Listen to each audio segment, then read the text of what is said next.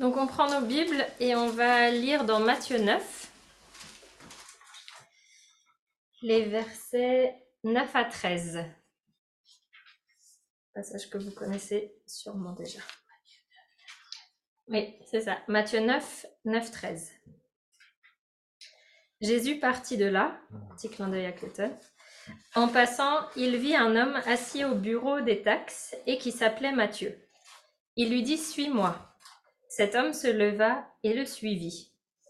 Comme Jésus était à table dans la maison, beaucoup de collecteurs d'impôts et de pêcheurs vinrent se mettre à table avec lui et avec ses disciples.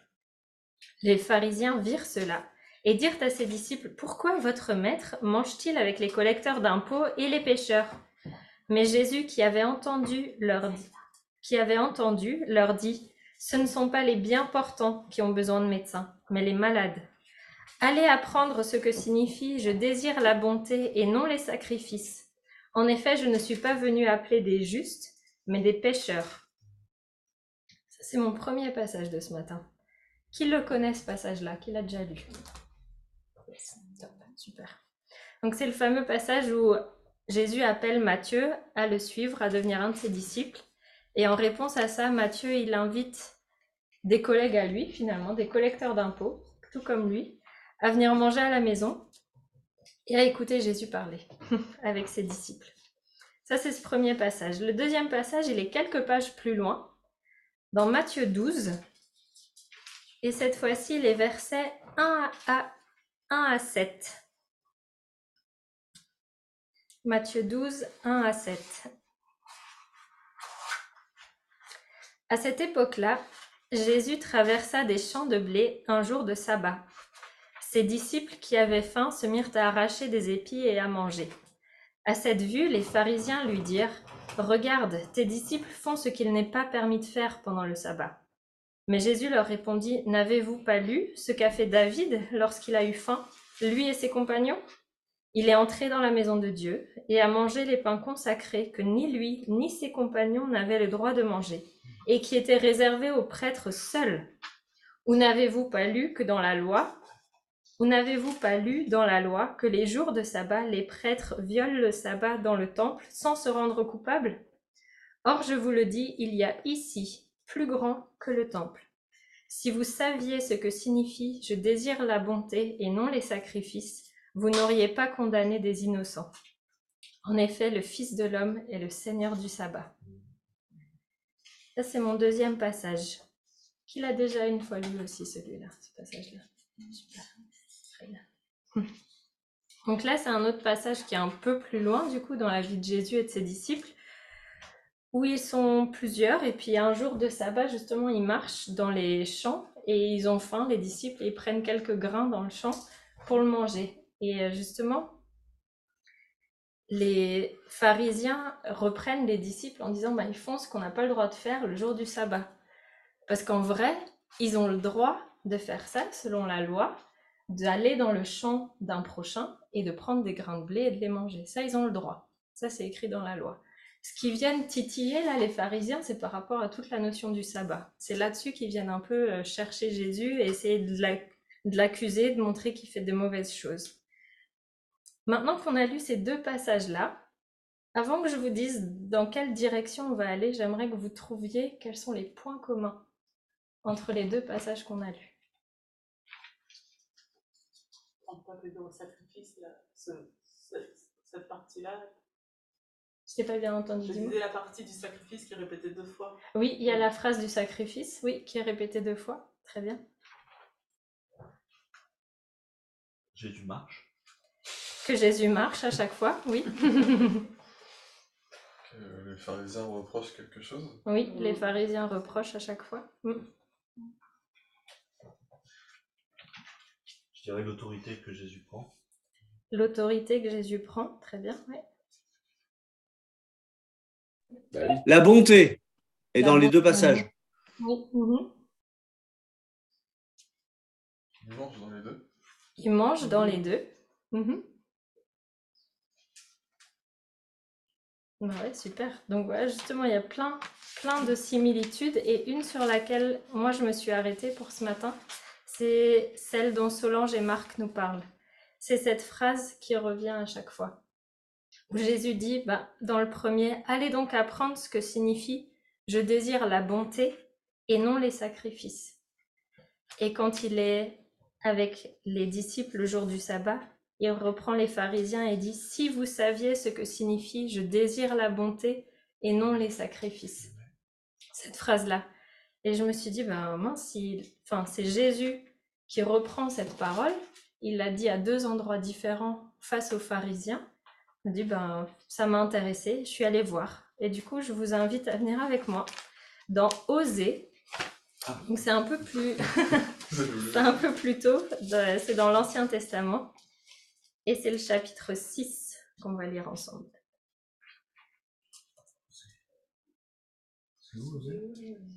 C'est dans oui, les petits prophètes. Après Daniel. Après Daniel, ouais. Avant Joël, Amos, Miché. Ézéchiel, Daniel, ce sont des grands, mais mon petit Osée chapitre 6. On va prendre du verset 3 jusqu'au 6. Connaissons, cherchons à connaître l'Éternel. Sa venue est aussi certaine que celle de l'aurore. Il viendra pour nous comme la pluie, comme la dernière pluie qui arrose la terre. Que puis-je te faire, Éphraïm? Que puis-je te faire, Judas Votre attachement est pareil à la nuée du matin, à la rosée qui se dissipe très vite. C'est pourquoi je les frapperai par les prophètes, je les tuerai par les paroles de ma bouche, et mes jugements éclateront comme la lumière. En effet, je prends plaisir à la bonté et non au sacrifice, à la connaissance de Dieu plus qu'aux holocaustes. Et c'est de ce contexte-là que Jésus vient enseigner les pharisiens. C'est par rapport à ça, cette phrase-là. Et au début, c'est Osée qui parle encore. Quand il dit connaissons, cherchons à connaître l'Éternel. C'est encore le prophète qui parle à ce moment-là. Sa venue est aussi certaine que celle de l'aurore. Il viendra pour nous comme la pluie, comme la dernière pluie qui arrose la terre. Et là, vous remarquerez dans vos Bibles que les guillemets se ferment. Il a fini de parler. Et là, c'est Dieu qui reprend la parole. Que puis-je te faire, Éphraïm? Que puis-je te faire, Judas? Votre attachement est pareil à la nuée du matin à la rosée qui se dissipe très vite. Il parle à des peuples d'Israël, il parle à des tribus. Il est en train de leur dire, votre attachement, vous qui êtes censés être mon peuple, votre attachement, regardez à quoi il ressemble à la nuée du matin. Cette fameuse rosée qui est là pendant un petit temps, mais qui se dissipe très vite. Ça, c'est l'attachement qu'ont certaines tribus pour Dieu. Et il dit, du coup, je, je je peux pas supporter ça. Dieu il peut pas supporter ça. Il en a marre. Il leur dit qu'il va les juger, qu'il va les frapper, qu'il va les tuer. Et il dit en effet parce que je prends plaisir à la bonté et non au sacrifice. Je prends plaisir à la connaissance de Dieu plus qu'aux holocaustes. Et en fait, quand on, va, on va voir un petit peu dans, dans différentes choses, mais en fait, c'est du coup le peuple qui est pas attaché à son Dieu. C'est ça le souci. Ici, dans le contexte de Osée, c'est ça le souci. C'est un peuple qui n'est pas attaché à Dieu, mais un peuple qui est peut-être trop attaché à la loi. Et du coup, oui, on va faire les sacrifices comme ça nous a été enseigné par nos ancêtres et nos ancêtres et nos ancêtres de nos ancêtres. Ça, on va le faire. Les holocaustes, oui, on connaît, on doit faire celui-là. Si on a fait telle chose, on doit faire celui-là. Si on se retrouve dans telle situation. Et ça, on va le respecter. Par contre, être attaché à notre Dieu, ça c'est comme la rosée du matin, ça se dissipe très vite. On fait ces petits gestes-là, et après, c'est un peu comme si on s'essuie les mains, se repose, on passe à autre chose. Alors qu'en fait, Dieu, là, il se révèle complètement. Il dit, moi, je prends plaisir à la bonté et pas à vos sacrifices. Je prends plaisir dans le fait que vous me connaissiez, mais pas dans les holocaustes et parce que c'est fait avec un mauvais cœur. C'est fait avec des gens qui sont pas attachés à leur Dieu. Ils font des sacrifices sans comprendre le pourquoi du comment qu'ils font ça. Ils font simplement ça parce que d'héritage en héritage, ils ont appris qu'ils devaient faire comme ça. Et du coup, ils le font, mais avec un cœur qui est complètement détaché. Et du coup, leur bonté, elle est plus là du tout. Et du coup, moi, ça me faisait penser que nous, parfois, on est un petit peu comme ça aussi. Et que nous, par moments, on est aussi ce peuple de Dieu, on est aussi ces tribus. Et que nous aussi, on va faire des choses pour pouvoir se dédouaner de tout le reste. Et on va, on va faire, oui, des, on va faire la louange, on va faire une prière, on va faire, mais on va pas être dans le être. Et ça, je vais y revenir un petit peu plus tard. Et je pense que c'est vraiment le cœur de Dieu ici. Et du coup, si, si on en revient au passage de Jésus, justement, où il dit ça, dans ces deux passages de Matthieu, Matthieu 9 et Matthieu 12, il dit aux pharisiens, mais arrêtez de faire.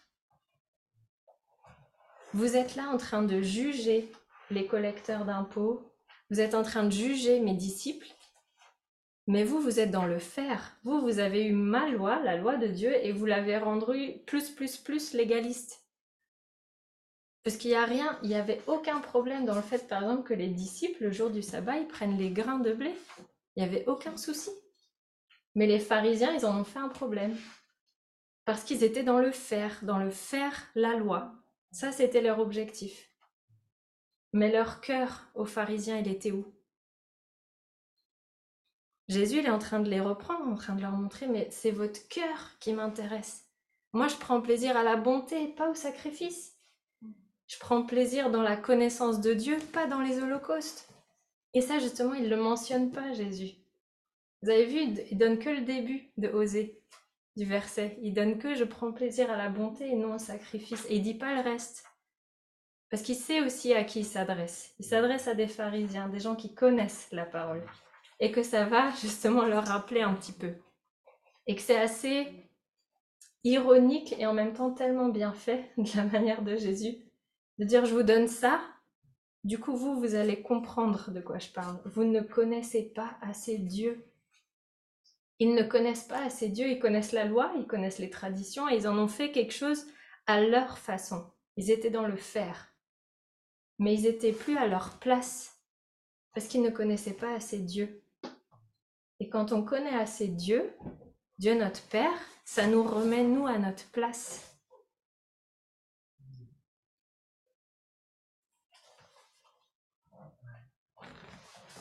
Et que quand on regarde Matthieu 9, Jésus, il appelle Matthieu et lui dit, toi, suis-moi. Et regardez bien Matthieu, il laisse de côté tout son faire pour suivre Jésus. Et sa première réaction, c'est ok, ben je vais ouvrir ma maison, j'invite mes collègues et ensemble, on va vivre quelque chose. On va pas être dans le faire, mais on va vivre quelque chose. Et j'invite Jésus, j'invite celui qui, qui m'a sorti de tout mon faire pour communiquer ça avec encore plein d'autres. Les disciples, c'est pareil, les disciples de Matthieu 12 qui sont là avec Jésus, qui le suivent, ils le suivent partout. Et c'est pour ça, ils ont, je pense, à mon avis, ils, font, ils sont tellement en train de le suivre partout, de vivre tellement de choses que parfois ils oublient qu'ils ont besoin de manger. Et là, ils passent par le champ, bah ok, on va manger. Ils ont, ils ont aucune notion, peut-être qu'on est le sabbat ou quoi. Mais juste, ils ont faim, ils mangent et ils ont le droit. Et eux aussi, rappelez-vous leurs différents appels à chacun. Il a dit, toi, suis-moi, toi, laisse ça et suis-moi. Et ils ont laissé de côté tout leur faire pour suivre Jésus. Alors si on en revient à nous maintenant, on a vu oser, on a vu les différences dans Matthieu avec les disciples. Si on en vient à nous maintenant, qui nous appelons chrétiens, qui nous appelons disciples de Christ, est-ce qu'on n'est pas trop une génération du faire?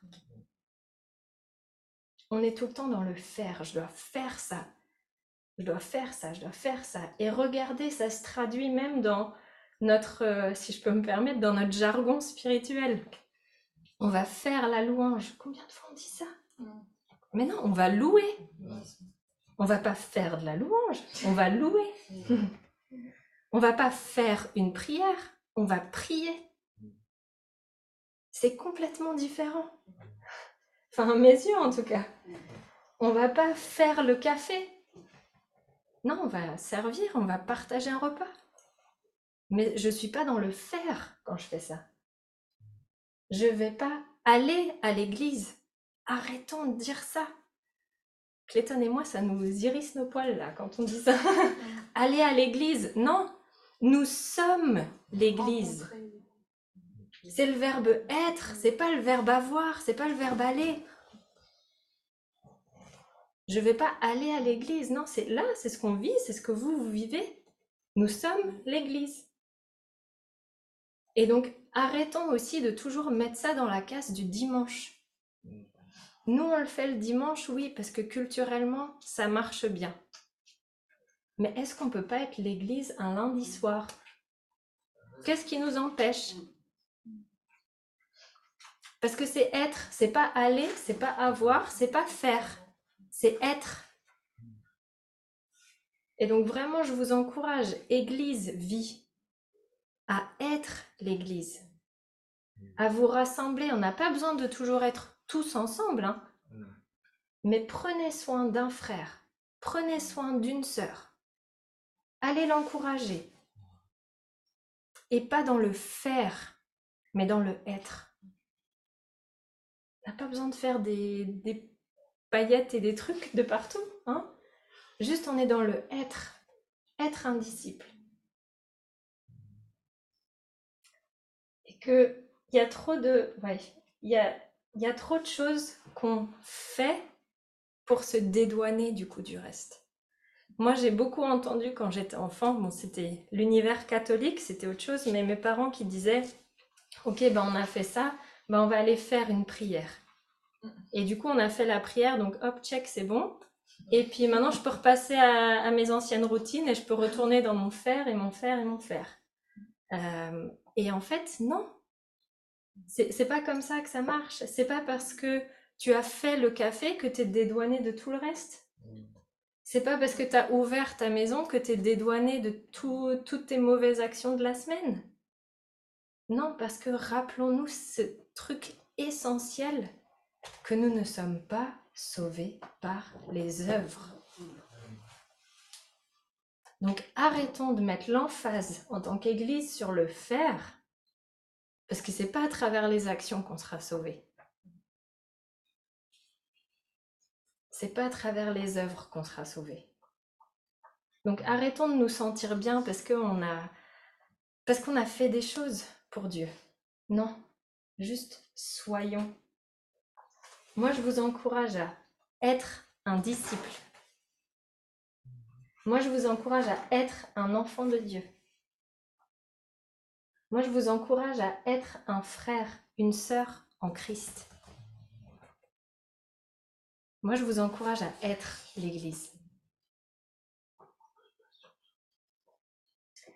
Il y a un passage dans un livre qui est un tout petit peu après Osée, pour ceux qui l'ont gardé ouvert.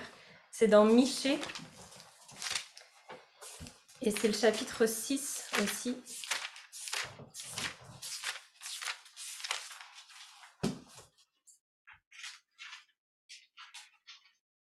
Les versets 6 à 8. Pardon. Avec quoi me présenterai-je devant l'Éternel pour m'humilier devant le Dieu très haut Me présenterai-je avec des holocaustes, avec des veaux d'un an? L'Éternel acceptera-t-il des milliers de béliers, des quantités de torrents d'huile? Donnerai-je mon fils aîné pour ma révolte, mon enfant pour mon propre péché?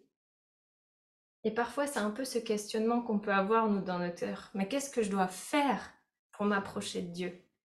Qu'est-ce que je dois faire pour être encore plus près de lui? Et là, regardez la réponse de Dieu. On t'a fait connaître, homme, ce qui est bien, et ce que l'Éternel demande de toi c'est que tu mettes en pratique le droit, que tu aimes la bonté et que tu marches humblement avec ton Dieu. Que tu mettes en pratique le droit, que tu aimes la bonté, que tu marches humblement avec ton Dieu. Et je trouve que ça, ça reprend exactement ce verset de Osée qui est repris par Jésus dans Matthieu 9, dans Matthieu 12.